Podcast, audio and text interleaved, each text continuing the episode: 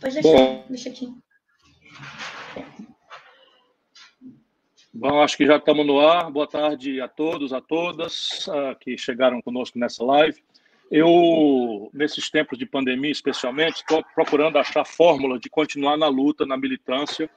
E eu já falei, mas vou repetir. Hoje, talvez uma das mais graves responsabilidades que eu tenho, 40 anos de vida pública, experiência acumulada, vi o Brasil uh, encerrar ditaduras, celebrar com grande alegria e esperança a redemocratização e agora vejo tudo sendo experimentando retrocessos, enfim, e eu sei que ao lado dessa história difícil, trágica, que milhões de brasileiros significa nesse momento a ameaça da morte, desassistido, numa crise de saúde pública sem precedente, mas que tem outros aspectos, não tão graves nem tão urgentes, mas que tem a ver com isso como, por exemplo, a absoluta incapacidade do Brasil até de fabricar os componentes básicos, não é para enfrentar esse drama de saúde, coisa que a gente tem tentado denunciar há muito tempo, na medida que até máscara de proteção nós estamos precisando importar da China, sem falar em equipamentos, respiradores, eh, monitores de UTI, etc, etc. Então, uma das mais graves responsabilidades minha nessa hora é de não deixar a esperança do povo brasileiro morrer, e isso não vai ser feito com conversa fiada. Isso vai ser feito com ideia, né, ideias, ideias concretas que vacinem a gente dessa ilusão cíclica de acreditar em Salvador da Pátria, em que qualquer mentira, qualquer manipulação, qualquer exploração superficial até da religiosidade do povo serve como argumento político para levar estagiários despreparados à presidência da República, como está acontecendo hoje, e o preço amargo, quem está pagando são os desempregados aos milhões e aqueles que estão ameaçados de perder seus entes queridos ou já os perderam numa conta subestimada, em que os números oficiais já falam em 5.017 brasileiros que morreram ante o cinismo frio, gelado e insensível de um presidente genocida e irresponsável. Então, a minha grande responsabilidade é essa: é construir ideias, recolher ideias, dar voz a ideias, estabelecer que essas ideias têm que ter militância, a gente tem que ir para a luta com isso, porque não vai cair do céu. E não adianta nada ter boas ideias e uma militância se não tiver calcado em exemplo. Porque de conversa fiada também, de boas intenções, o Brasil também está pagando muito amargamente a conversa mole sem exemplo. Né? O exemplo mais claro é daqueles partidos que tiveram a oportunidade de ir ao poder nos últimos 10 anos, 15 anos, 20 anos, falavam uma coisa e foram para lá fizeram tudo o oposto. Portanto, ideia, exemplo e militância é aquilo que a gente precisa fazer. E eu acho, né, nesse esforço, grandes talentos e acabei de achar um outro talento, é uma pessoa que tem muitos dotes, muitos predicados, apesar de todo mundo já estar tá vendo ela aí no quadro, ser muito jovem. O nome é Tabata Ganga, né? ela, ela, é, ela é engenheira biomédica, ela tem bacharelado, bacharelado em Ciência e Tecnologia pela Universidade Federal de São Paulo, que todo mundo sabe, uma das universidades mais importantes do Brasil, mas ela, para além dessas formações e acadêmicas, muitos jovens se deram ao empresariado, ela é uma startup, né? já já eu vou, vou, vou, vou lembrar do nome, que, é, enfim, fundou uma startup, já tem uma visão empresarial das coisas, é uma ativa defensora da ciência, da tecnologia e da inovação, uma divulgadora da ciência e da tecnologia, e como todos vão ver, eu espero, ela também tem essa coisa da vocação para a vida pública a compaixão com o outro, a solidariedade com o outro e, a, e o esforço de compreender os problemas como eles são. Bom, o mais vocês vão ver todos. Tabata, boa tarde, obrigado por ter aceito o nosso convite. Quem é você? Não é para a gente apresentar você agora, não a partir da, do currículo gelado que eu fiz. Por que, que você está nessa luta agora? Boa tarde, Ciro, tudo bem? Queria também agradecer o convite, né, a oportunidade, o espaço que vocês estão abrindo aqui para a gente estar tá falando de ciência, de tecnologia, de inovação e de poder estar tá apresentando esse trabalho que o Brasil contra o Vírus está fazendo agora no combate ao Covid. E quem eu sou? Bom, eu sou uma. Ah, desculpa, eu não disse, eu, eu não disse a razão mais emergente de ter chamado é que a Tabata Ganga, vamos sempre lembrar, Tabata Ganga, ela, todo mundo vai entender essa brincadeirinha, né? ela, ela criou um movimento que é todos contra o vírus. Então, na verdade, é um esforço que ela está fazendo de cooperação, em que ela junta cientistas, tomadores de decisão, politólogos, profissionais de saúde, cientistas, já falei, inclusive com interação internacional. Portanto, a razão da maior uh, oportunidade da gente ouvir a Tabata é que ela está liderando esse movimento, que é o que nós precisamos celebrar, e infelizmente não estamos conseguindo no Brasil, todos contra o vírus. Então, diga mesmo, depois desse currículo maravilhoso para tanta juventude, quem é você? Bom, quem eu sou? Eu sou uma jovem apaixonada por ciência e por tecnologia desde que eu sou criança. É, cresci na região rural de Guarulhos, aqui da Grande São Paulo. Consegui entrar numa faculdade federal graças ao Reúne, né, as grandes crescimentos que a gente teve nos últimos anos de, de igualdade no, no acesso à universidade. Fiz uma formação bem diferente, entrei na Unifesp na primeira turma do curso de bacharel interdisciplinar em ciência e tecnologia, que era um conceito novo que estava sendo trazido para o Brasil, da gente estudar ciência, tecnologia e sociedade como sendo uma única coisa. Então, o pessoal ali conseguiu ver que o jeito que a gente estava formando engenharia, o jeito que a gente estava formando os profissionais para a indústria não estava sendo tão satisfatório assim, e que a gente precisava colocar uma pegada mais interdisciplinar e mais social na ciência e na tecnologia. Fiz três anos desse curso, depois entrei na engenharia biomédica, também primeira turma da Universidade Federal de São Paulo, que é um curso bem novo no Brasil, que a ideia é mudar a medicina, né? A gente dá um, um grau aqui na indústria, principalmente na indústria médico-farmacêutica aqui no Brasil. Lá em 2015, eu comecei a trabalhar com impressão 3D na faculdade, que era o meu projeto de TCC, era desenvolver uma prótese, é, uma prótese para crianças, movida por sinal muscular, que é um, era um problema muito grande, ainda é um problema muito grande, que crianças não recebem próteses do sistema público de saúde. Esse projeto cresceu, virou um programa de extensão da Universidade Federal de São Paulo desde 2015, é um programa que a gente já conseguiu entregar próteses para muitas deixa crianças. deixa, eu, deixa, eu, deixa eu te atrapalhar, mas ao mesmo tempo dar ênfase, sublinhar a coisa importante o que é isso que você fez? Tão jovem, tão garota, o que é impressão 3D, o que é prótese que o sistema não entrega. Fala isso para uma pessoa que nesse momento está desesperada, precisando de uma luz no Brasil. Perfeito. É, a gente identificou, eu junto com a, a, professora e o grupo de pesquisa, a gente identificou um problema muito sério no Brasil, que é o de, de crianças que nasceram com má formação ou que sofreram algum tipo de amputação que, que isso significa? São crianças que não têm a mão, que não têm o braço, que não, não conseguem desenvolver o crescimento congênito normal, como todas as outras crianças que têm, que nasceram saudáveis, que não sofreram nenhum tipo de deformação. E fazer uma prótese é um desafio muito grande. O, o método tradicional de fazer prótese é artesanal, então são poucas pessoas no Brasil que dominam como é feito, e é feito praticamente à mão Fora isso, tem algumas empresas grandes, como o Otobock, por exemplo, que é uma empresa alemã, nenhuma delas brasileiras é, dominando essa parte do desenvolvimento de próteses. E no caso de uma criança, como demora muito tempo para ser feito, como é muito caro, o sistema público de saúde acaba não bancando o desenvolvimento dessa prótese, porque você vai gastar ali 10, 15 mil para desenvolver, a hora que ficar pronto, a criança já cresceu e aquela prótese não vai mais ser útil para ela. Com a impressão 3D, a gente consegue acelerar esse processo.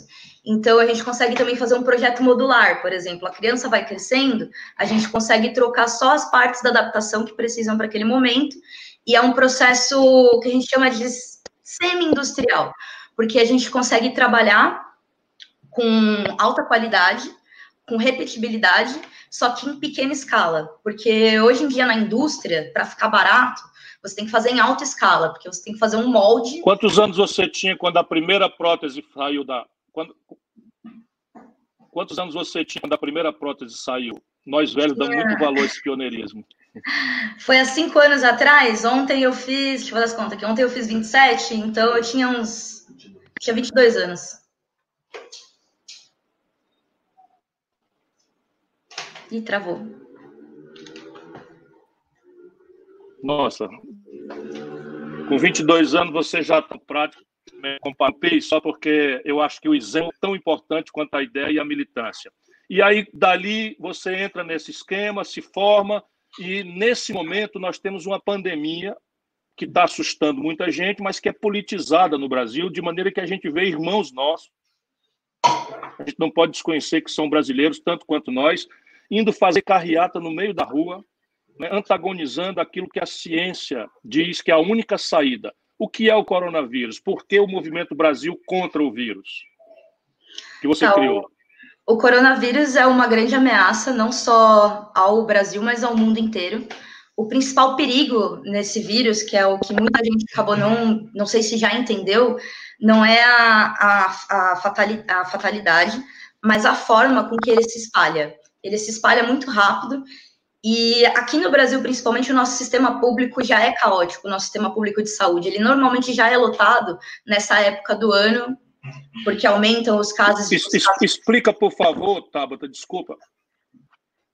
Explica, por favor, a diferença entre fatalidade e a velocidade de contaminação. Isso é um, é um conceito chave que eu não vi ninguém explicando direito ainda para o nosso povo. Perfeito. A fatalidade é a mortalidade, né? É, a, é como as pessoas, é a quantidade de pessoas que morrem. É, então, o COVID, ele tem uma taxa de mortalidade menor do que outras doenças, como, por exemplo, o H1N1, que o pessoal está citando bastante, e é, o risco é maior na, nas pessoas com mais idade, e com, e com problemas respiratórios. Então, o, o, principal risco do Covid não é, ai meu Deus, eu vou pegar o Covid e eu vou morrer. Principalmente os jovens, eu tenho visto muitas pessoas da minha faixa etária com muito medo do Covid, achando que eles vão pegar a doença e eles vão morrer. Não é esse o risco. O risco é você ser um vetor, quando a gente fala um vetor, é que você espalha essa doença.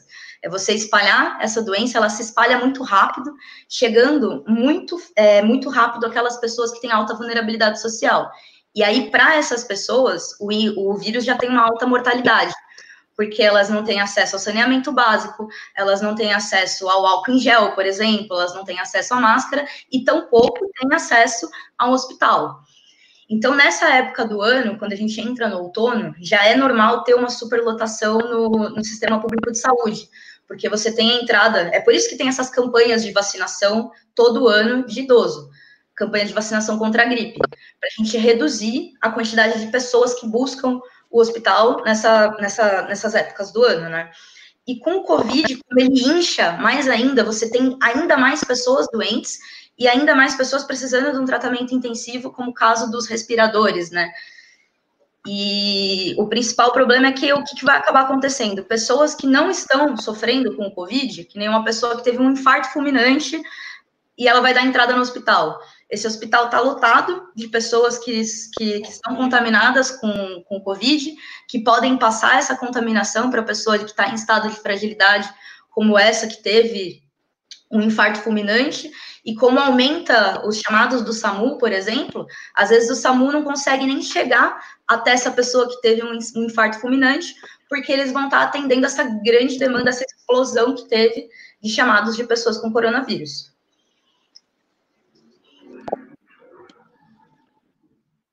Bom, eu, eu entendi. Agora vamos de novo. É, existe vacina já para isso? Tem remédio? Esses remédios que os políticos aí, tipo Bolsonaro, Trump, estão falando, é, eles existem mesmo?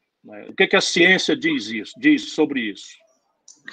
Bom, é uma, é uma doença muito nova, né? Surgiu há muito pouco tempo. Apesar de todos os esforços de todos os cientistas que estão mundialmente mobilizados para trabalhar numa vacina, para trabalhar num tratamento, a gente ainda não tem a expectativa. Tem alguns grupos que dizem que em setembro a gente vai ter uma vacina. Eu não acredito que até setembro a gente já vai ter conseguido validar estatisticamente, né?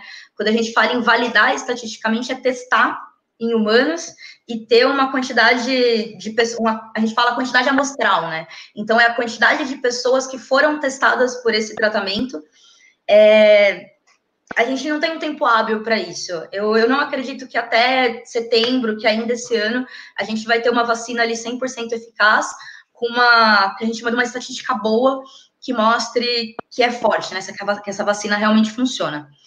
Com relação ao remédio, eu tenho conversado, como a gente está nessa linha de frente do combate, a gente conversa muito com chefes de UTI, com médicos, com cirurgiões, e o que eles têm dito bastante para a gente é que a, a, doença se manifesta de formas diferentes em cada paciente. Então, tem pacientes que têm que acabam tendo problema cardíaco, tem pacientes que têm um problema respiratório muito forte, tem outros pacientes que têm que têm é, enjoo, então ela se manifesta de formas diferentes e o, o tratamento está sendo de formas diferentes. Eu conversei com uma médica do Hospital Público Mandaqui, aqui de São Paulo, que ela trabalha na UTI do Mandaqui, e ela falou que eles estão testando coquetéis de remédios. Então, você tem vários remédios ali que eles são paliativos para aqueles sintomas. E o, a cloroquina, por exemplo, ela funciona para alguns casos. Só que existem casos que o, o vírus acaba afetando o funcionamento cardíaco do paciente. E você aplicar a cloroquina nesse, nesse tipo de paciente, você pode acabar agravando o caso cardíaco dele, e ao invés de você ajudar, você vai ajudar ele a morrer mais rápido. Entendeu?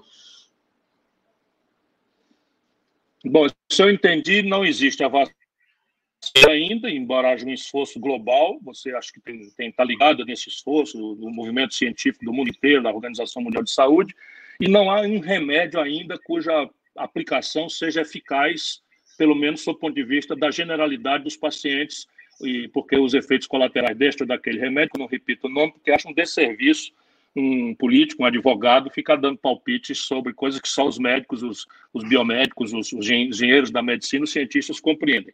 Então, se não há vacina e nem remédio, o que fazer? O que é que vocês do Movimento Brasil contra o vírus, que pelo que eu entendo é um movimento plural, não partidário, não ideológico, conectado com a ciência do mundo inteiro, aberto por tantas contestações científicas, o que é que é, nesse caso, se não tem vacina nem remédio? A gente está se baseando em três pilares, então, para o combate ao Covid. O primeiro é o isolamento social, que a gente já está aplicando, é, que é o que? evitar o entre e sai. Esse é um dos motivos que a gente criou a rede, evitar o entre e sai de hospital. Então, quando surgiu essa notícia de que a gente poderia fazer EPI em casa para ajudar os médicos, então muita gente começou a imprimir dentro das suas casas as impressoras e procurar o hospital e na porta do hospital ficar entrando e saindo. Então, o primeiro pilar que a gente se baseou foi nisso, em, em, em prevalecer o isolamento social. Então, a gente está é, tá centralizando as doações, criando um sistema de logística de forma que a população não tenha contato com o hospital, não fique, o, não fique circulando mais ainda o vírus. É, o segundo ponto é o da produção dos EPIs, que é o que é proteger os profissionais da saúde. Então, os profissionais da saúde que estão ali ah, na explica linha... a sigla, explica a sigla EPI. Explica a sigla EPI. Vou explicar. Os profissionais que estão ali na meu linha. Papel de... aqui é, o meu papel aqui é forçar a sua inteligência a falar com o povão. Os profissionais que estão ali na linha de frente de combate ao Covid, eles estão tendo uma exposição quase que 24 horas ao vírus, né? E a diferentes vertentes do vírus que a gente ainda não sabe qual é a capacidade de mutabilidade dele. Então, o que, que a gente precisa garantir para esses profissionais? Que eles estejam protegidos. Então, é para isso que servem os EPIs, que significam equipamentos de proteção individual. Quais são os principais equipamentos de proteção individual que a gente está trabalhando? O primeiro é esse, né, o Face Shield, que ficou bem famoso, que o pessoal começou a fazer. A gente começou desse modelo que fazia essa haste com a impressão 3D, para poder prender como se fosse uma tiara. E esse outro material, ele é o PET, é o mesmo material da garrafa PET, tanto que a Ambev também tá, tá, tá fazendo máscara. Esse material a gente corta com outro equipamento que chama cortadora laser, que é como se fosse uma faca motorizada, só que ao invés de ser uma faca, é um laser de alta potência que vai derretendo o material e vai cortando, né? Ele, vai, ele derrete e faz o corte do material. O segundo, que é um dos mais importantes e que está mais em falta, é a máscara, então a gente desenvolveu o design de uma máscara, que é essa aqui. E para chegar no material dessa máscara, demorou bastante, porque a gente foi estudar os materiais, né? A gente teve que fazer a seleção dos materiais, ver qual que era o fornecedor que garantia a, a não contaminação desse material durante a cadeia de produção, e a gente chegou no polipropileno. Esse polipropileno, a gente fez uma parceria com uma cooperativa de costureiras, que elas tiveram que parar o trabalho delas com a crise, com a quarentena. Elas estão produzindo essas máscaras em casa e a gente está arrecadando a verba para poder comprar a máscara dessa cooperativa das, da, das costureiras e doar para os médicos que o estão O poder público não está ajudando vocês? O poder público não está ajudando? Assim, aquela ajuda. Aquela ajuda que uma hora vem, uma Você hora pode dizer vem. assim, ainda não, mas nós gostaríamos muito, porque A gente está, na verdade, a gente está conversando com, com a presidência da República desde a primeira semana, né? Desde que teve esse boom do movimento, eles vieram atrás da gente para apoiar. Só que apoio financeiro a gente ainda não teve. O que tem de apoio financeiro são editais, que a gente tem que se inscrever para esses editais.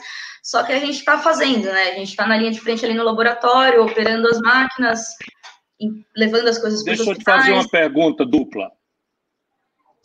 Deixa eu te fazer uma pergunta du- dupla. Uma, o Brasil não tem uma indústria capaz de fornecer a quantidade de equipamentos de proteção individual que nós precisamos? Dois, essa que vocês estão iniciando, ela tem qual capacidade de escala? Ou seja, qual o volume de produção que vocês são capazes se houver apoio?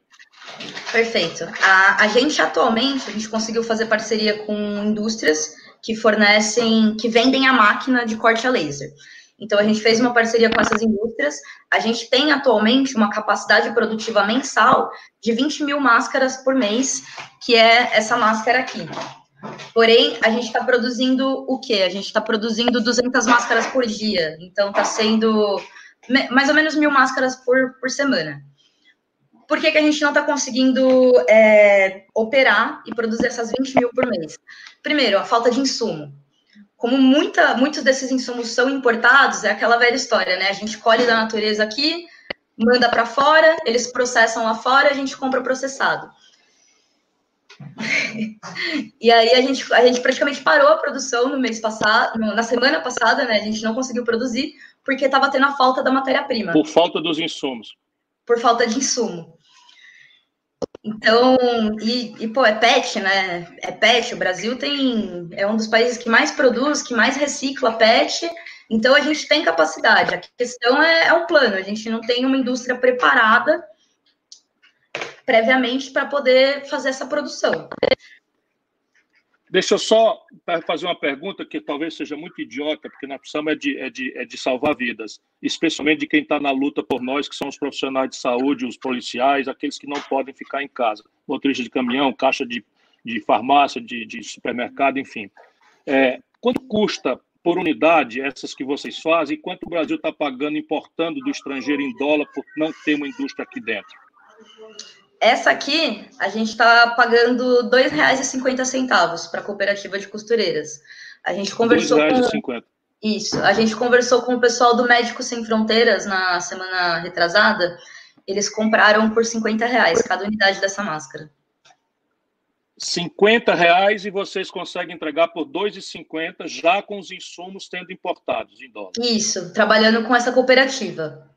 Não é possível que o Brasil não aprenda nada com essa tragédia toda. Não digo o Brasil, nosso povo, que, é só vítima disso, mas o Brasil de elite que deixou o país ficar numa situação como essa. Quem é que ajuda vocês é, nessa, nessa? Ainda vou ficar nessa iniciativa extraordinária do Todos contra o Vírus. Vocês têm conexões com empresas, com, com cientistas do mundo, com pessoas daqui do Brasil? Fala o nome deles, que a gente precisa elogiar também os bons exemplos. Sim, a gente tem várias parcerias. A parceria-chave ali que deu o start de tudo foi a Unifesp, Universidade Federal de São Paulo. Eles apoiaram muito a reitora Soraya, ela foi incrível, ela veio pessoalmente falar comigo, oferecer ajuda. Magnífica professora Soraya, um abraço e viva a ciência, a tecnologia, a Universidade Brasileira, apesar de toda a perseguição que estão sofrendo. Segundo grande parceiro foi o Biofabris da Unicamp, que é um laboratório fantástico que tem dentro da Unicamp de impressão 3D focada para medicina. O professor André Giardini também foi um dos primeiros a falar, a escrever uma carta, inclusive disponibilizando todo o laboratório e infraestrutura para os hospitais que precisassem de peças de reposição e do que Professor que André Giardini e toda a maravilhosa Unicamp, uma das melhores universidades do mundo que fica no Brasil. Segundo o terceiro apoio, que foi o que virou a chavinha para a gente, foi da Leroy Merlin. A Leroy Merlin fez uma parceria com a Leroy gente. Leroy Merlin, uma empresa multinacional francesa. Muito obrigado a vocês por estarem ajudando os jovens brasileiros a ajudar o nosso povo mais sofrido. E a parceria deles foi muito, muito essencial, porque eles disponibilizaram o laboratório. dentro da loja de material de construção, eles tinham um laboratório completo e dentro da Unifesp a gente não tinha. Então, a gente pôde começar a trabalhar e virar a chavinha que a gente estava produzindo ali cinco máscaras por dia para 200 máscaras por dia. É, o terceiro, nossa, a gente tem parceiro para caramba, tá? Se vocês entrarem lá no nosso site, tá o, tá o, o logo de todo mundo. Outro pessoal que a, apoiou bastante. Fala todos, fala todos que merecem. O pessoal que apoiou bastante foi a BNT. A BNT abriu as normas, né? Para quem não sabe, quando você vai produzir alguma coisa, você a tem BNT, que regulamentar. Associação Brasileira de Normas Técnicas. Associação Brasileira de Normas Técnicas. E essas normas elas são pagas, você tem que pagar para ter acesso a elas. Eles disponibilizaram de forma gratuita, abriram no site deles todas as normas que eram necessárias para a produção de máscara, de face shield, que é o protetor facial, inclusive de, de respiradores, que eu não entrei nesse assunto ainda, a gente vai entrar. A Universidade Federal de Goiás também, professor professor Luiz Mar apoiou, ele está produzindo pra caramba lá na Universidade Federal de Goiás também. Instituto Fabilab Parabéns Brasil. Universidade Federal de Goiás. Vocês. Instituto Fabilab Brasil, obrigado a vocês. Esse aqui você vai gostar também, esse parceiro nosso. Instituto Federal do Ceará, em Sobral, professor Rafael. Quem ajuda, eu gosto. professor Rafael, no Instituto Federal de Sobral, também está produzindo face shield pra caramba, está trabalhando com ventilador, com respirador Opa, agora também. Está nessa, que bom. Sua cidade está também. Bom. Professor Rafael, você é orgulho da nossa comunidade. A gente tem o Instituto Fabilab Brasil também, é um pessoal, é um instituto que trabalha com a educação e a popularização dos Fab Labs, que são esses laboratórios que têm impressora 3D, cortadora laser, kits de robótica, estão apoiando a gente desde o começo. Outra empresa que veio com apoio muito forte foi a Salesforce, que é uma multinacional bem grande, que eles... Essa eu não sei o nome, como é? Sale... Salesforce. Eles são uma multinacional muito grande, que eles Salesforce. fazem eles fazem sistema de CRM, que esse Muito sistema obrigado. de CRM Thank you very much, Salesforce. é para poder, é para a gente poder gerenciar a logística, né? A gente está desenvolvendo com eles um software e foi muito legal que essa parceria que a gente fez com a Salesforce na semana passada virou uma parceria da Salesforce com a Unifesp. A gente conseguiu mover para a Unifesp a licença vitalícia do Salesforce, que custa uma fortuna. Você tem ideia quem usa esse sistema? É a Embraer. Foi a Embraer que fez essa ponte nossa com a Salesforce. E aí a Unifesp vai poder a implementar. A Embraer agora brasileira de novo. brasileira de novo, vai poder implementar o prontuário eletrônico nos hospitais e universidades da Unifesp com, com o sistema da Salesforce, que nasceu dessa parceria. É, é, outro parceiro muito forte que a gente está também, a GT Max 3D. A GT Max é uma empresa nacional, uma empresa brasileira que fabrica impressoras 3D profissionais que estão aí na, em algumas indústrias. E o pessoal da Universo da Criatividade também. O Universo da Criatividade ele tem um caminhão.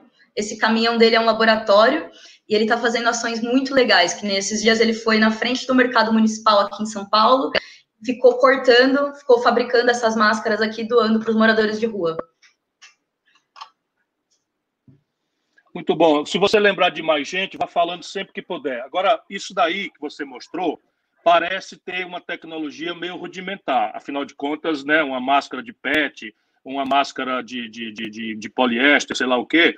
Mas aí você, de passagem, falou em respirador. Esse é o maior drama brasileiro.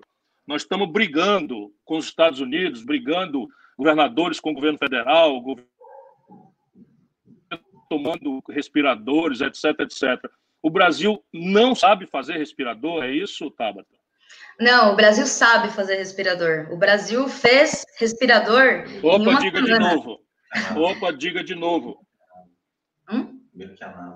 O Brasil sabe fazer ventilador. O Brasil fez projeto de ventilador em uma semana. O que, que é o problema? A gente já tem. Mas está testado, funciona mesmo. A gente já tem vários tem a projetos. A eficácia do importado. O, o que, que, muda desse ventilador que a gente está fazendo para esse ventilador que é importado? É a tecnologia, obviamente, né? O, a função básica dele ali, de respirar, de garantir a, a vitalidade do paciente, garantir que o paciente permaneça vivo, ele faz, só que, obviamente, você pega uma multinacional que fabrica ventiladores há, há mais de 50 anos. O sistema dele tem, muita mais, tem muito mais tecnologia embarcado, muito mais tecnologia de controle, que é o que a eletrônica, né? A eletrônica dele é mais robusta, o algoritmo dele é mais robusto, mas o, o ventilador a gente sabe, a gente tem capacidade, assim, se em uma semana as universidades aqui no Brasil, os pesquisadores se mobilizaram e fizeram protótipos de respiradores que são funcionais, inclusive alguns, que nem o ventilador da USP, já foi aprovado em teste de humano na semana passada. A gente está trabalhando num projeto agora junto com a Universidade Estadual da Paraíba, que eles vão começar os testes em humanos na próxima semana. E, assim, se a gente conseguiu fazer em um mês, a gente, se tivesse começado a investir lá atrás, a gente ia ter ventiladores que batem de frente com a multinacional alemã, entendeu? Então, saber fazer a gente sabe. O que a gente não tem, o que, que é o nosso problema Deixa eu te fazer agora? uma pergunta. Ah, vá falando, desculpa eu te interrompi, porque eu tenho que impor a racionalidade dos imbecis, que é para a gente poder levantar a imbecilidade desse debate. Então, qual é o custo disso? Vamos dizer, ele consegue salvar vidas como qualquer outro, embora natural que o outro já tenha muito mais tempo de maturidade tecnológica, mas a diferença entre eu ter um pai, uma mulher, um filho que vai morrer sem fôlego ou, ter, ou ser entubado com um respirador brasileiro, que a gente tem capacidade de fazer aqui, com a nossa própria capacidade de inteligência e tecnologia, quanto ele custa? Quanto ele custa? Atualmente no mercado, um respirador de alta tecnologia, ele pode chegar a 200 mil, ele está variando, se eu não me engano, é de 100. O pessoal está comprando por 100, 150 mil no mercado agora. Esse projeto... Cada um 150 mil reais. Isso, cada um 150 mil reais. Só que aí a questão quando a gente traz para a indústria, né? É, o, é a questão de escalar. Quando a gente vai produzir alguma coisa industrialmente, a gente tem que investir no molde, a gente tem que investir nos processos de industrialização, que eles são bem caros. Então, se for para produzir uma unidade, ele vai ser tão caro quanto esses 150 mil. Aí, conforme a gente vai aumentando a escala, né, a gente vai aumentando a quantidade de, ventila de respiradores que a gente consegue produzir, o preço dele vai que, caindo. Que tipo, que tipo,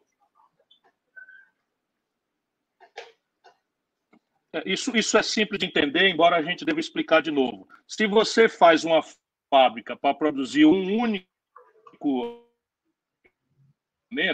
todo o preço da fábrica, todo o preço da matéria dos trabalhadores para produzir um, vão ter que repassar para esse um só. Mas se esse mesmo preço for repassado para um milhão, o preço de cada um vai dividir o custo da isso. fábrica por um milhão. Isso é o que eu chamo grande escala. Ou, se você for no mercado e pedir três bananas por um real, ou sete bananas por dois reais. A gente uhum. sabe disso, é só para repetir aquilo que o nosso povo compreende bastante bem. Mas o Brasil tem uma indústria que seria capaz de se reconverter, ou seja, uma indústria que era de alho, a gente transformar em uma indústria de respiradores. Quanto tempo demoraria isso? Então, esse é o desafio que a gente está agora. A gente está exatamente agora nesse, nesse desafio. A gente está trabalhando agora com duas frentes né, de respiradores, que são os respiradores para tratamento inicial e os respiradores para tratamento intensivo. Para tratamento inicial, a gente fala que é não invasivo. O que, que é o invasivo? É o processo de entubar. Então, tem uma categoria de respirador que a gente consegue trabalhar, a gente consegue utilizar no início do tratamento para ser paliativo, para não precisar o paciente chegar no ponto dele ser entubado. E aí a gente já tem o e a tecnologia do tratamento inicial, ele não é tão robusto quanto esse segundo do tratamento intensivo, porque a gente chama de invasivo, né? Ele vai entrar dentro do. Vai ser entubado, ele vai entrar dentro do corpo do paciente. Ele vai ter um contato direto. O que, que a gente está fazendo aqui agora? É, a gente está com três projetos de respiradores.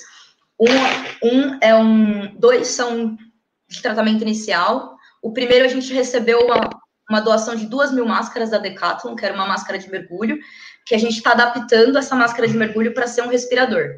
Nesse processo, a gente está usando impressão 3D, que está sendo feito em institutos nacionais de pesquisa, que é na Unicamp, no CTI Renato Archer e no IPT, eles estão imprimindo lá numa impressora industrial. E mesmo esse aí não dá para fazer em casa, você vê que a gente já partiu para um, um, um laboratório. O segundo projeto, esse não dá nem, esse primeiro não dá nem para a gente mensurar quanto custa, porque a, a, Embra, a A Decathlon está doando as máscaras, o CTI também está doando material, só que a gente também fez uma parceria com o pessoal da Embraer. Então, essas duas mil unidades a gente vai doar, né, fazendo essa adaptação. Daqui para frente. Vocês vão conseguir dois mil respiradores? Isso, dois mil. Essa primeira fase a gente vai entregar dois mil respiradores não invasivos. Dá é vontade, é dá vontade de gritar gol com muito mais barulho do que o do Galvão Bueno. Dois mil respiradores, só para você ter uma ideia, nós estamos aqui no Ceará brigando para fazer um contrabando quase na prática contra o governo federal, contra o governo americano, contra o governo, é, é, alguns governos locais da Europa, para trazer da China esses respiradores na conta de 300. Se vocês Só fazem que... 2 mil, só que esse respirador é diferente, Ciro. Esse respirador que está fazendo é diferente. Eu quero é salvar vidas. Eu, eu, não consigo imaginar meu filho numa UTI morrendo sem fôlego, sabe? Isso é que eu não consigo imaginar. E o, o segundo projeto a gente está fazendo em parceria com o Hospital da Polícia Militar aqui de São Paulo. Esse a gente vai fazer 15 unidades. Parceria com quem? Polícia Militar do Estado de São Paulo. Está fazendo junto com o hospital. Parabéns deles. à PM de São Paulo ele é um é como se fosse uma cúpula, esse é bem legal, porque ele, ele é uma cúpula que ajuda, auxilia o paciente na respiração, e ele também consegue isolar o, o paciente que está naquele andar para o vírus não contaminar para os outros pacientes. Esse é um projeto que vai ser absurdamente barato, porque para você ter uma ideia, Ciro, a gente está trabalhando com uma estrutura de tubos de PVC, uma lona, que é um, um plástico também de PVC, e, uma, e um, um, um, ventilador de computador velho. Então, a, o pessoal da Polícia Militar foi lá, pegou todos os computadores que estavam quebrados no hospital, que eram 15, 20, respira 15, 20 computadores, tiraram esse ventiladorzinho para a gente poder adaptar esse projeto com tubo de PVC. Que aí a gente vai fazer esses 20, eles vão testar lá no Hospital da Polícia Militar, validando, a gente vai poder mandar para outros hospitais também. E agora o terceiro projeto que aí já é o respirador de UTI, né? O respirador intensivo, que foi um projeto que o professor Misael liderou na Universidade Estadual da Paraíba. Eles fizeram esse professor projeto. Misael, parabéns à Universidade Federal da Paraíba. Vocês estadual. são extraordinários. Estadual, estadual. Mais importante ainda, que é o Tostão do, do estado da Paraíba, irmão meu, porque cearense sabe quantos tostões aqui são poucos. Parabéns a vocês, dá muito orgulho. O professor fez um ventilador que é a coisa mais linda. Eu vou até aqui compartilhar a tela com vocês. E é esse do intensivo, mais sofisticado? É, deixa eu mostrar, tá compartilhando a tela? Esse aqui é o respirador que o pessoal fez, o Respinuts. Eles fizeram lá na Estadual da Paraíba. Você vê que não tem nada de impressão 3D, ele parece, ele é um produto já que parece que foi industrializado, né? Ele é um projeto muito bem feito, modelo muito bacana. É, esse modelo, o professor Misael gastou 5 mil reais para ele produzir dentro da universidade. Agora, em que fase que. E como é que eu paro aqui? Em que fase que a gente está de conversar com indústrias? A gente está conversando bastante com a FCA, que é uma indústria automotiva, né? Que é, vocês terem uma ideia, quem faz parte do grupo da FCA é a Fiat. A gente está conversando bastante, eles estão ajudando muito a gente. Como que vai pegar agora esse projeto do professor Misael e transformar um parque fabril aqui no Brasil para a gente poder produzir em escala. Então, uh, esse é exatamente o ponto que a gente está agora, que eu não sei te responder ainda. Eu acredito que é possível. Deixa eu, eu fazer uma pergunta. Deixa eu, é claro que é possível, lógico que é possível. É, deixa eu te fazer mais uma vez uma pergunta. Quanto o governo brasileiro, por qualquer das suas dimensões, tem comparecido nessas iniciativas todas até o presente momento, objetivamente? Quantos reais? Quantos dólares? Quantos dólares? É, com a gente do, do Brasil contra o vírus, zero ainda. Quer dizer, tirante o esforço das universidades e centros de pesquisa, Hospital da PM, essas empresas privadas que estão colaborando, como a Leroy Merlin, que ofereceu o laboratório, eu quero repetir sempre que eu puder, para dar exemplos de coisa, o governo brasileiro, por qualquer das suas dimensões, não chegou perto ainda dessas iniciativas extraordinárias que já estão todas disponíveis, apesar do tão curto espaço de tempo embora sejamos premidos aí pela emergência de 5.017 mortes no hora dessa e mendigando aparelhos, reagentes, testes do, do estrangeiro e sem conseguir nem pagando. Sim. É, logo, Ei, logo Brasil, começou... Ah, Brasil. logo que começou essa quarentena, eles até tiveram um papel bem importante, assim, porque logo que começou a quarentena, me procuraram via Facebook da Casa Civil da Presidência da República. E... Via Facebook é sério pra cacete, viu? Eles me procuraram, aí a gente criou um grupo, né? Foi criado um grupo no WhatsApp, e nesse grupo foi onde eu conheci, inclusive, o professor Misael, onde a gente pôde trocar contato com o pessoal da BNT. Então, eles foram importantes nessa parte de ligar os pontos, né? É, eu não estou falando, eu não estou falando para criticar, não. Eu estou falando é para fazer um repto, que a gente chama, para fazer um apelo, para fazer uma chamada. É uma vergonha, é, é uma vergonha completa que o Brasil esteja numa hora como essa, dependendo de importar máscara da China, respiradores, que afinal de contas, se a Universidade Federal, Estadual da Paraíba, um professor extraordinário, mas falando, trabalhando com as unhas, uma pessoa como você, uma, uma, uma engenheira biomédica que que tem não, não, completou ainda 30 anos, está ligada com essas conexões todas. Não é possível que o poder público brasileiro. Depois a gente vai avaliar como é que a gente chegou nisso aqui, não é, Tabata? Como é que o Brasil, a oitava, a décima economia do mundo, chegou a esse ponto de ter um complexo industrial da saúde todo entregue a importações.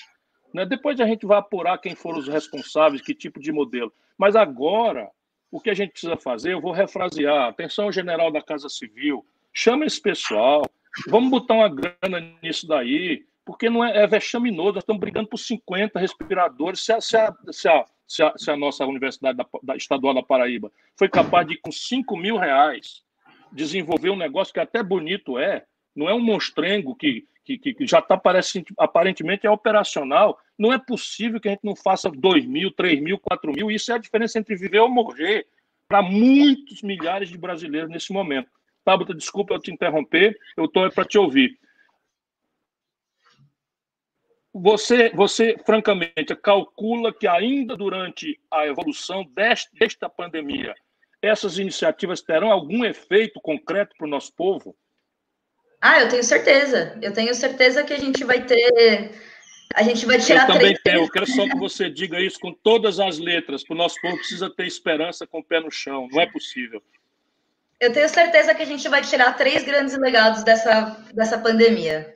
A primeira, o primeiro, né, é a de valorização da ciência e da tecnologia, que nos últimos anos o, as universidades foram, elas foram destruídas no, último ano, principalmente, não só em termo financeiro, mas em imagem também, né? Elas foram desmoralizadas pelo governo, pelo Ministério da Educação, elas foram deixadas de escanteio completamente. O segundo é a, é a revalorização da pesquisa, né? A gente voltar a inovar, a gente voltar a fazer pesquisa e desenvolvimento no Brasil voltado para a sociedade, principalmente, é a pesquisa que vai trazer um retorno para a população. E o terceiro é a reindustrialização do Brasil. E a questão da reindustrialização, eu creio que não é uma coisa que vai ser só no Brasil, é o mundo inteiro. O mundo inteiro parou, passou a exportar e a importar da China nos últimos 20, 30 anos. Então, eu creio que mundialmente todos os governos vão repensar suas políticas industriais. E repensar a política industrial volta nos dois pontos que eu falei atrás, que é de valorizar a educação e de valorizar a pesquisa científica inovativa. Como é que a gente tira a ciência, a tecnologia, a inovação das prateleiras da universidade e bota para isso operar na rua. Você também, eu não quis fazer propaganda no começo, porque eu queria pôr muito em relevo a divulgadora científica, aquela, aquela pesquisadora, engenheira, biomédica, formada em, em ciência e tecnologia, mas eu, eu preciso dizer para todo mundo que você já é uma jovem empresária, já é uma empreendedora, tem um startup, chama Ecoar, como é que você saiu da, da, da do, do, livro, do Beabá, de parar de estudar para tomar uma, para agora ter que pagar funcionário, né, financiar a empresa e, e, e, entrar em quarentena sem faturamento, com problema de crédito? Me fala sobre isso. Foram, foi uma junção de fatores, né? O primeiro foi o fato de eu ter tido uma formação não ortodoxa. Eu fiz uma graduação interdisciplinar, fiz uma graduação diferente. É... Deixa eu... Formação não ortodoxa. Atenção, mundo. A formação antiga, o beabá, a decoreba, ficar retendo informação. Hoje é lixo puro. O que você precisa agora é saber perguntar, não é saber responder. Adiante.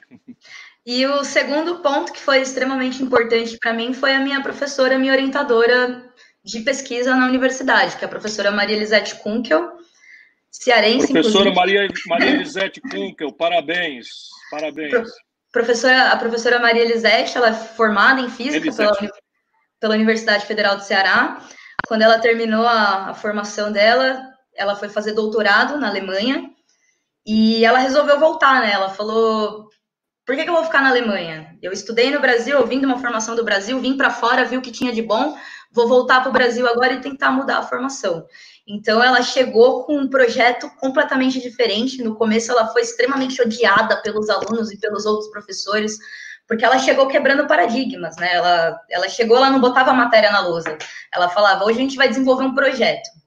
Ela chegou na matéria de biomecânica e falou: vocês vão ter que montar uma prótese. Vocês se viram para montar uma prótese. E isso foi uma coisa que, me, que mudou muito. E, e, conforme eu fui, a gente foi montando esse projeto de extensão, que foi o Mon 3D, o, o meu projeto ele acabou virando, ele acabou sendo assediado por investidores, né? Eu apresentei essa prótese do meu TCC na Campus Party. Na época eu ganhei o prêmio de primeiro lugar em projeto de impacto social e, e aí vários investidores já começaram a me, me cercar, a me, a me rodear no começo. Então, logo que eu terminei a faculdade, eu estava, inclusive, trabalhando num laboratório de pesquisa, que era um laboratório de pesquisa que é parceiro da Universidade de Oxford. Estava com oportunidade até de talvez ir para Oxford estudar, mas eu resolvi não continuar, não ir para um mestrado, não ir para um doutorado e abrir uma empresa entrei num, num programa do Sebrae, que chamava Sebrae Startup SP, foi uma imersão de três meses, foi em outra cidade, eu estava morando em São José dos Campos, que eu estudava lá, me mudei para Campinas para fazer esse curso, passei, nossa, passei muito perrengue lá em Campinas, mas foi uma coisa que, que mudou, porque aí eu tive imersão nas indústrias, eu tive, eu aprendi como montar um plano de negócios, como montar um projeto de uma fábrica e como apresentar esse projeto para investidores.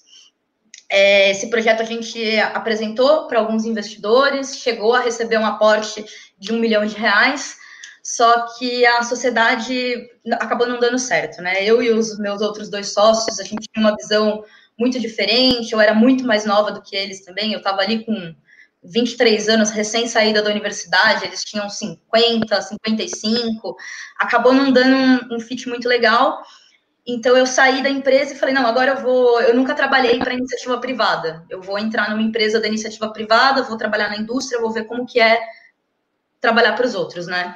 Nesse meio termo, eu trabalhei como consultora, implementando laboratórios de impressão 3D, principalmente em universidades. Em algumas indústrias a gente implementou também. Fiquei nessa empresa uns três anos, até que eu falei, não, agora eu vou, vou sair, não aguento mais trabalhar para os outros, vou montar minha empresa. Aí, há uns quatro meses atrás, eu comecei a empreender na parte de transformação digital. A gente trabalha, não tem nada a ver com, com impressão 3D, com indústria. A gente está desenvolvendo uma solução para ajudar o pequeno e o médio empreendedor a sobreviver aí nesse, nesse mercado caótico que é o Brasil. Muito bom de ouvir isso. Deixa eu te fazer uma pergunta para a gente ir concluindo. É, normalmente eu faço meia hora, com você já estamos aí já descambando para uma hora, 50 minutos, e por mim ficaria mais tempo. Mas deixa eu te fazer uma pergunta e você deve responder com seu coração, embora eu sei que a sua inteligência está ali no coração também. Porque inteligência sem compaixão não vale da pessoa eu. O, o que, que vai ser do mundo? O que, que o coronavírus vai deixar de positivo? O que, que essa tragédia humanitária, de saúde, de desmoralização, de preconceito, de economia política, de conservadorismos imbecis, o que, que lição você acha que vai acontecer de positivo dessa tragédia toda que a humanidade e nós brasileiros estamos passando? Qual é o mundo? Qual é o Brasil depois disso tudo? A gente vai repensar completamente a economia, né? Como que ela tá, como que ela funciona as nossas relações comerciais, principalmente a relação industrial, a gente, a gente mergulhou nos últimos anos no discurso do ódio, né?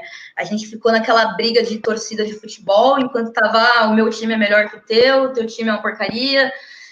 Ficou nesse, nessa briga e faltou propor projetos, né? A, a, a proposição de projetos de estratégias de, de caminho ficou, ficou solto ali, ficou preso nessa briga. E, e a pandemia, ela mobilizou também a questão da solidariedade, né? As pessoas viram ali, emocionalmente, viram o que estava acontecendo, que tinha gente morrendo, e pessoas de vários credos, de vários partidos, de várias visões diferentes, começaram a trabalhar em, por, um, por algo em comum, que era a contenção da pandemia. E eu acho que isso vai meio que que reacordar a gente, né? Para ver, pô, a gente, a gente passou tanto tempo brigando por picuinha ali e teve que, em um mês, se unir, deixar todas as diferenças de lado, começou a fazer projetos incríveis. Por que, que a gente não pode fazer isso bem feito no dia a dia, né? Fora desse, dessa excepcionalidade que é a pandemia. Eu fico felicíssimo de te ouvir. Ah, eu sei que você é uma vocação política no sentido mais generoso, mais nobre que, que isso pode, pode acontecer. Mas eu quero te agradecer é por esse testemunho né, daquilo que eu chamo de ideia, ou seja, uma jovem estudiosa que transformou o estudo, a reflexão, numa militância partiu agora para encontrar soluções para o drama do nosso povo, especialmente o nosso povo mais sofrido, que não vai poder chegar com um plano de saúde numa UTI sofisticada, e que dá exemplo todo dia de que esse encontro da ciência, da tecnologia, com a decisão, com a militância, é o que vão emancipar a humanidade.